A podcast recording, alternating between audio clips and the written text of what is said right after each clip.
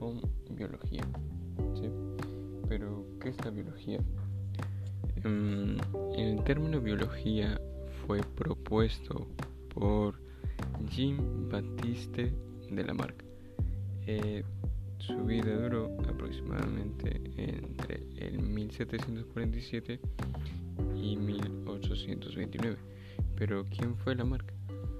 Eh, Lamarck fue un francés que enunció la primera teoría de evolución, que fue publicada en 1809. En la actualidad se le conoce como la herencia de los caracteres adquiridos, recordar bien eso.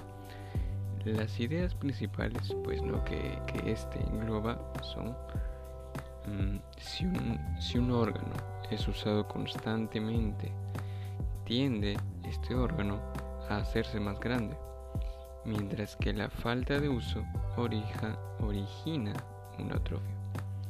La producción de un nuevo órgano resulta de una nueva necesidad. Punto 2. Ya. Y punto 3. La modificación producida durante la vida de un individuo es heredada por su descendencia, originando cambios acumulativos en el tiempo. Ese fue tu tío Lamarck. Entonces seguimos. Y obviamente el el que también propuso el término biología fue Gottfried Triveranus. ¿Sí? Entonces, la biología estudia a los seres vivos. Tú te preguntarás, bueno, pero eso solamente, o sea, la biología solamente estudia a los seres vivos. Pues no, también esta estudia los procesos que, que ocurren en ellos, o sea, a los seres vivos y también estudia el entorno, el medio ambiente en el cual desarrollan sus vidas. ¿Quiénes? Los seres vivos. Entonces, la biología se basa en quién? En los seres vivos. ¿Ya? Y tenemos entonces a los antecesores. Que obviamente hubo un antecesor común, un antecesor universal. Y de allí nacieron pues los reinos biológicos pues no que tenemos en primer reino biológico. Obviamente este estos reinos se separan en tipos celulares. Tenemos a los a las procariotas que básicamente son las unicelulares y luego tenemos a las eucariotas aquí pueden ser unicelulares y pluricelulares no confundir entonces partimos de las procariotas tenemos el primer reino biológico, que son las eubacterias. Eu significa verdadero, eubacterias. ¿Y cuáles son los representantes de las eubacterias? eubacterias? Tenemos a las bacterias y a las cianofitas. Esas son las representantes de aquí, de las eubacterias. Y recordar también que las cianofitas hacen fotosíntesis. No olvides eso. Las cianofitas hacen fotosíntesis bien y también recuerden que pueden ser unicelulares em, y heterótrofas y autótrofas el, el segundo reino ¿quiénes son? las arqueobacterias ¿sí? entonces ¿cuáles son las representantes de las arqueobacterias? tenemos a las metanógenas, que son las que forman metano. Tenemos a las halófilas, que producen sal. Y luego tenemos a las termófilas, temperatura. Exacto. Y también no olvidar que estas son unicelulares y también son heterótrofas y autótrofas. ¿Ya? Esos son el tipo celular procariota unicelular. Pasamos a las eucariotas. Ya, las eucariotas tenemos a los, al reino protista. En el reino protista, ¿quién se encuentra? Se encuentra a los protozoarios y a las algas. Ya, no olvides eso. Los protozoarios y las algas. Y no olvidar también que los protozoarios no son animales. ¿Sí? Recordar eso y tenemos que las algas son los organismos que pues mayor producción de fotosíntesis hacen, pues no. Las algas, exacto. Es que, exacto. Luego tenemos al reino fungi. El reino fungi, pues básicamente son los de los, los representantes, son los hongos. Ya.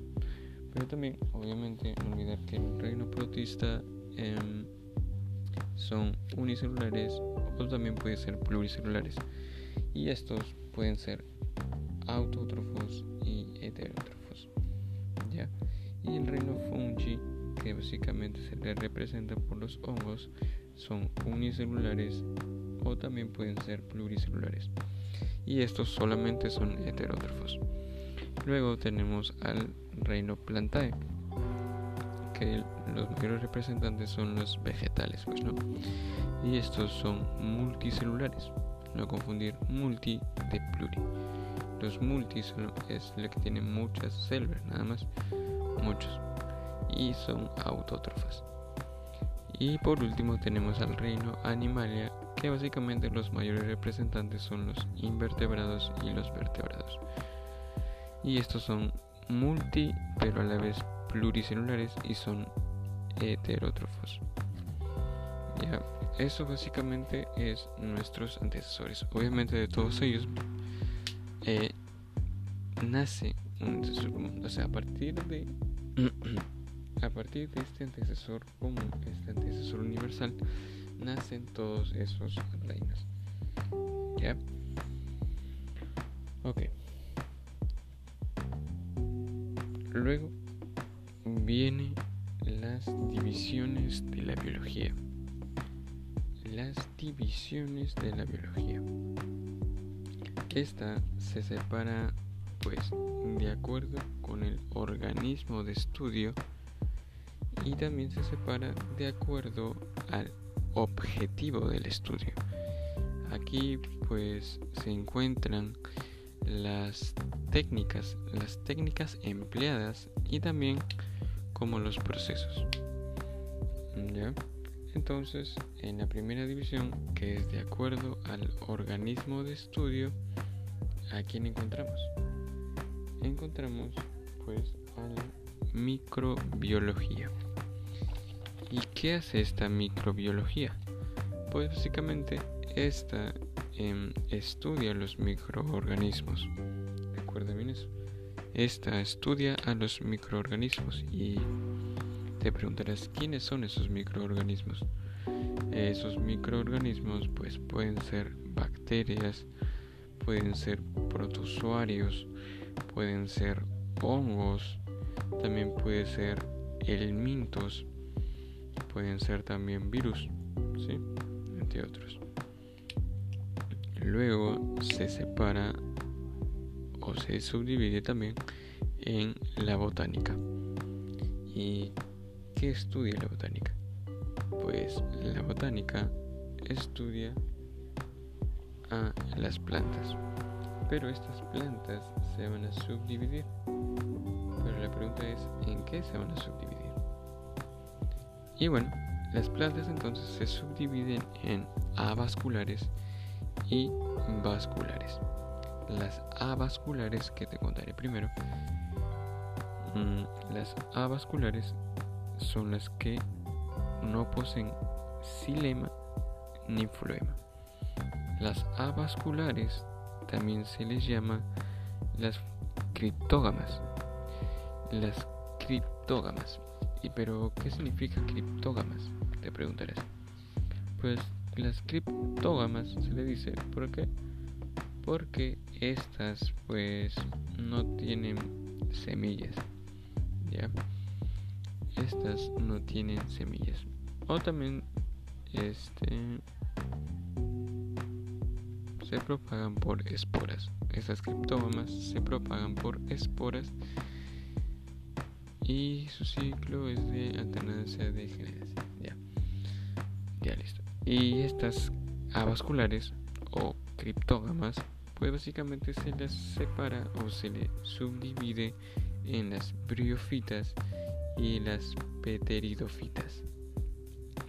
¿Ya? Entonces, ¿a quién encontramos en las briofitas? En las briofitas pues encontramos a los musgos, a los hepáticos también, claro. Em, eso quiere decir que no tienen vasos de transporte, pues no, transporte de agua y nutrientes. Básicamente no tienen raíz, ni tallo, ni hojas, pero tienen rizoide, cauloide y filoide. Que aparenten, que aparentan serlo, Esas son las familias de las viriofitas. Entonces, la familia de las viriofitas, ¿quiénes son? Los antocerotes, las hepáticas y los musgos. El otro grupo en el que se subdivide las plantas avasculares o también llamadas criptógamas son las pteridofitas. ¿Y cuáles son o quiénes pertenecen a este grupo de las pteridofitas? Pteridofitas. Pues son los helechos, también este finicinofitas, ¿ya? o silofitas, como quieres decirle, se encuentran también los licopodios y los equisetos. Estas son plantas vasculares, ¿ya? Así que suaven ahí. Las avasculares o las únicas avasculares son las briofitas. Son las únicas. Ya, recordar eso. Las únicas entonces, las avasculares son, o sea, las que están sin xilema ni floema, o también se les llama las avasculares criptógamas. ¿Por qué? Porque no tienen semillas. Bueno, las únicas avasculares son las briofitas y las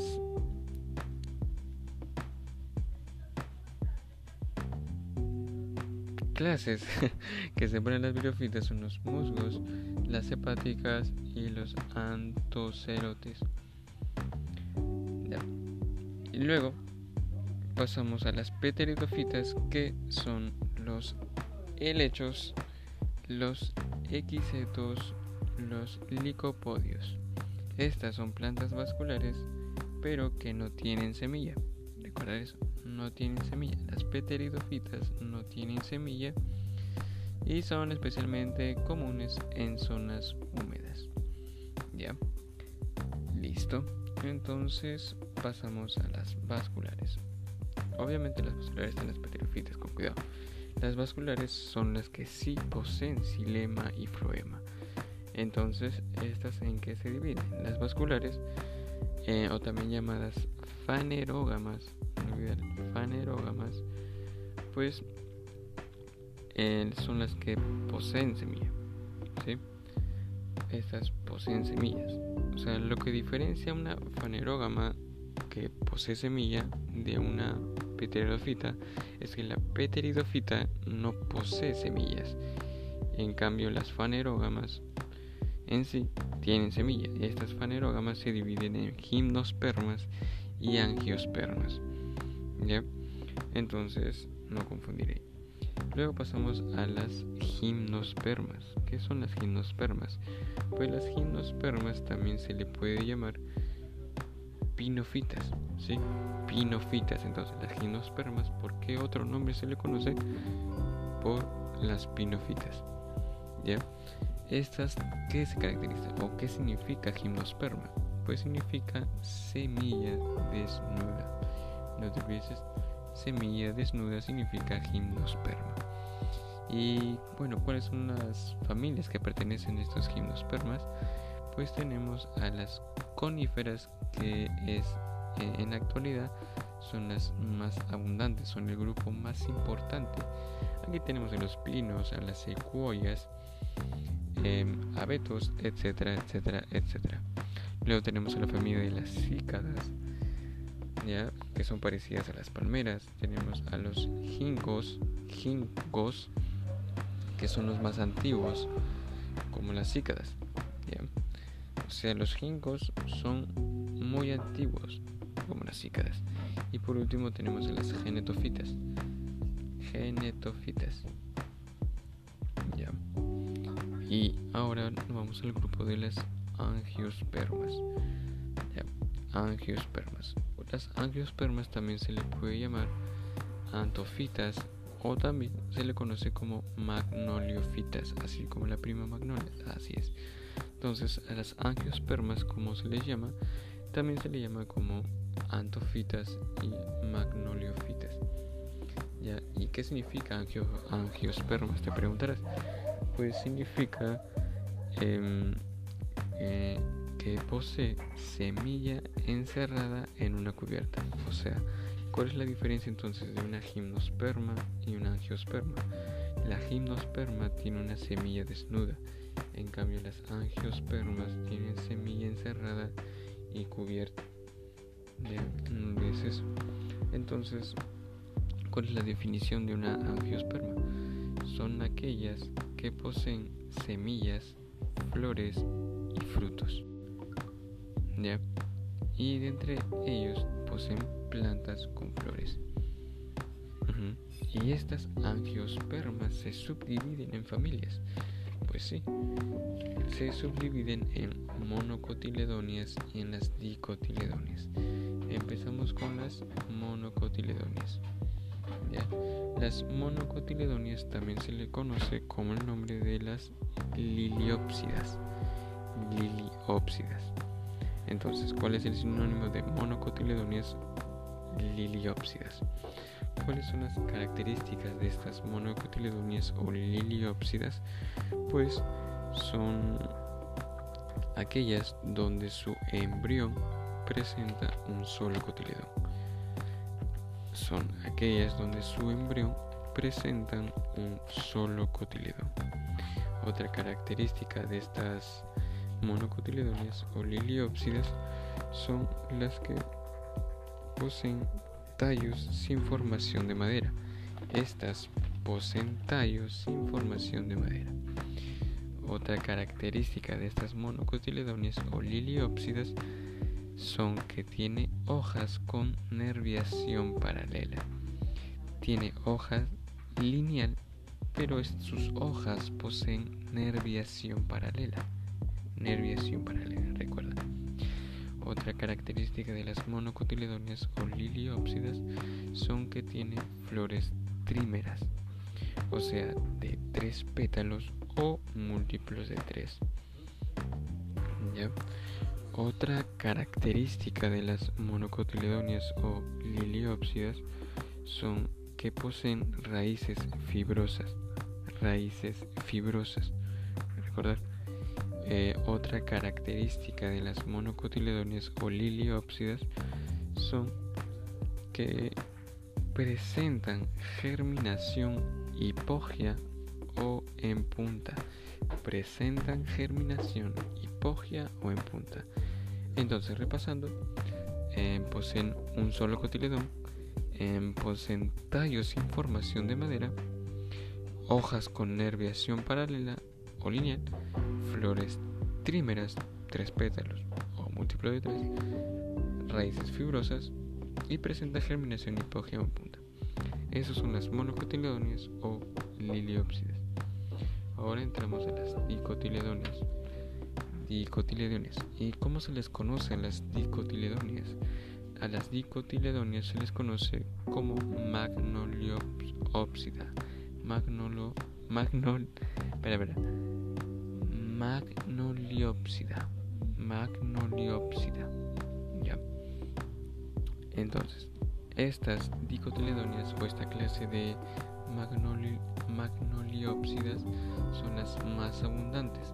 Son las plantas más abundantes que constan o que poseen un 75% de ellas en nuestro ambiente. Bueno, entonces, ¿cuáles son las características de estas dicotiledonias o magnoliópsidas? Pues estas, a comparación de las monocotiledonias, estas poseen embrión que posee dos cotiledones. Embrión que posee dos cotiledones. Otra característica de las dicotiledonias o magnoliópsidas son hojas o claro, son hojas con nervaduras ramificadas ¿ya? Las monocotiledonias son hojas paralelas, en cambio las dicotiledonias o magnoliópsidas son hojas con nerviación ramificada y sus hojas son elípticas, o sea, tienen hojas elípticas y hojas con nerviación ramificada. Otra característica de las dicotiledonias o magnoliópsidas es que poseen flores tetrámeras o pentámeras de 4 a 5 pétalos o múltiplos de 4 o 5. ¿Ya? Otra característica de las dicotiledonias o magnoliópsidas es que su raíz es pivotante. Y por último, la última característica de las dicotiledonias o las clases magnoliópsidas son que presentan o realizan una germinación epígea o en asa. Ya, entonces, rápidamente repasamos las características de las dicotiledones o magnoliópsidas. Es que estas poseen dos cotiledones, eh, hojas elípticas que a su vez son que tienen nervaduras ramificadas, poseen flores tetrámeras o pentámeras, o sea, de 4 o 5 pétalos o múltiplos de 4 o 5, raíces pivotantes y germinación epígea o enasa. ¿Eso qué es? Eso es botánica. y por último, tenemos a la zoología. ¿Qué es la zoología? Te preguntarás. Pues es el estudio de los animales. Y te preguntarás, ¿qué tipos de animales tenemos nosotros en todo, lo que conocemos? Pues tenemos a los poríferos, que básicamente son las esponjas, ¿no? Las esponjas y estos poríferos, que son esponjas, pues poseen exoesqueleto eh, de esponjina y silicio. Otra familia de los, de los animales son los nidarios. Nidarios o sedenterios, como quieres llamarlo. Estos poseen veneno urticante. Y te preguntarás en quiénes pertenecen a esta familia. Eh, los que pertenecen a esta familia son las, hidras, son también las medusas de mar, los corales y anémonas de mar. La otra, otra familia son los tenóforos. Los tenóforos o también se le llama portadores de peines que básicamente son parecidos a las medusas pero sin veneno urticante. Estos, los tenóforos, pues poseen coloblastos que usan para capturar las presas. Luego, la cuarta familia tenemos a los platelmintos. Los platelmintos también se les conoce o se les traduce como gusano plano. ¿ya? Y pues básicamente estos son parásitos que necesitan varios huéspedes. Dentro de estos platelmintos pues tenemos a los cestodes que son las tenias. También tenemos a los turbelarios que son las planarias. Y tenemos a los tremátodes que es la dula del carnero, alicuya o faxiola hepática. Otra familia, la familia 5, son los rotíferos, que básicamente son aquellos que llevan rueda, no sé por qué, ni idea. Animales, estos rotíferos son animales pseudocelomados, o sea, que poseen falsa celoma. Em, estos, estos rotíferos que llevan rueda fueron descubiertos por John Harris. ¿En qué año? En el año de 1696. Pero el hallazgo de estos rotíferos suele atribuirse a Leeuwenhoek. ¿Ya? Otra familia, la familia 6 sería los nemátodos. Los nemátodos, pues básicamente son gusanos redondos o se les caracteriza por, se les caracteriza por esto. ¿Por qué? Porque son gusanos redondos. ¿Ya? En estos nemátodos hay especies de vida libre, pueden ser marinas, en el suelo y especies parásitas de plantas y animales. Esos son los nemátodos, gusanos redondos básicamente. Luego, la séptima familia son los anélidos. Entonces, los anélidos, o con qué otro nombre se le conoce los anélidos, se le conoce como los gusanos anillados. Gusanos anillados. Y bueno, ¿y quién forma parte de este grupo? ¿Quién forma parte de los anélidos o gusanos anillados? Pues em, eh, tenemos a los poliquetos, sus clases son poliquetos, que son los famosos gusanos marinos. Tenemos a los oligoquetos, que son las lombrices de tierra, y los irudineos. ¿Qué carajos son los irudineos? Te preguntarás. Son las sanguijuelas o irudus medicinales. Eh, una característica de estos es que tienen la parte inferior unas cerdas o quetas de queratina. Eso quiere decir que los anélidos están formados por pequeñas partes de queratina. Recordar que la queratina es una proteína que también nosotros tenemos. Bueno, no olvidar eso. La octava familia son los moluscos. O los moluscos también se le conoce con el nombre de cuerpo blando. Exactamente. Em, estos moluscos de cuerpo blando son el segundo grupo más numeroso del reino animal. Entonces, ¿quién es el segundo grupo más numeroso del reino animal? Es los moluscos. Ya no te olvides eso. Y tienen característica, o estos poseen un órgano de alimentación llamado rádula, que poseen dientes quitinosos. O sea, básicamente los moluscos pues poseen eh, quitina. También la quitina es un polisacárido que básicamente está presente también en la cubierta protectora o la pared de hongos y su mínimo componente es N-acetilglucosamina, no te olvides eso. Luego, ¿cuáles son las clases de estos moluscos o, quienes están dentro de este, de este grupo de los moluscos? Encontramos a los bivalvos o lamilibranquios. ¿Quién carajo son estos bivalvos? Son las almejas ostras. Luego, la otra familia son los cefalópodos. La otra clase son los cefalópodos. ¿Quiénes son estos cefalópodos? Son los calamares y pulpos. Luego la otra clase son los gasterópodos. ¿Quiénes son los gasterópodos? Son las babosas y caracoles. Luego, el noveno grupo son los artrópodos. Esto, se recuerda bien, es el filo más numeroso y diverso del reino animal, ya que básicamente son básicamente más de un millón de especies. ¿ya? Entonces, ¿quién es el filo más numeroso? Los artrópodos. Y el segundo filo más numeroso, los moluscos. Los artrópodos poseen exoesqueleto quitinoso y apéndices articulados. Entonces, ¿quién posee quitina? Los moluscos y los artrópodos. En donde poseen quitina los moluscos en sus eh, dientes, en sus dientes, llamado rádula, rádula. Y en donde posee quitina los artrópodos en, en sus exoesqueletos. Ya. Entonces, ¿cuáles son las clases de los artrópodos? Tenemos a los insectos, que básicamente son las moscas, mariposas, los piojos, aunque no lo creas. Estos insectos tienen cabeza, tórax, abdomen y un par de antenas. Luego tenemos a los arácnidos. A los arácnidos pues son las arañas, las tarántulas, los escorpiones, ¿sí? Los escorpiones y los ácaros, como la garrapata, son arácnidos. No olvides eso. También los arácnidos, recordar que tienen cefalotórax y abdomen y cuatro pares de patas. Imagínate eso, brother.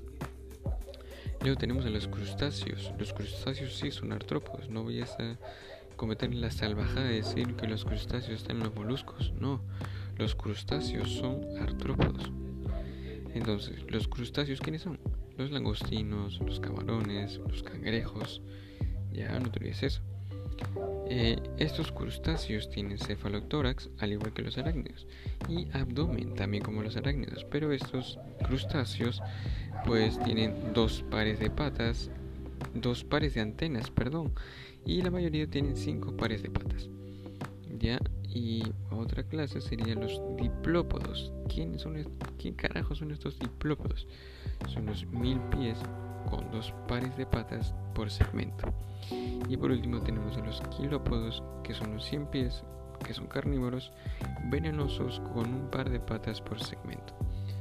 Luego la,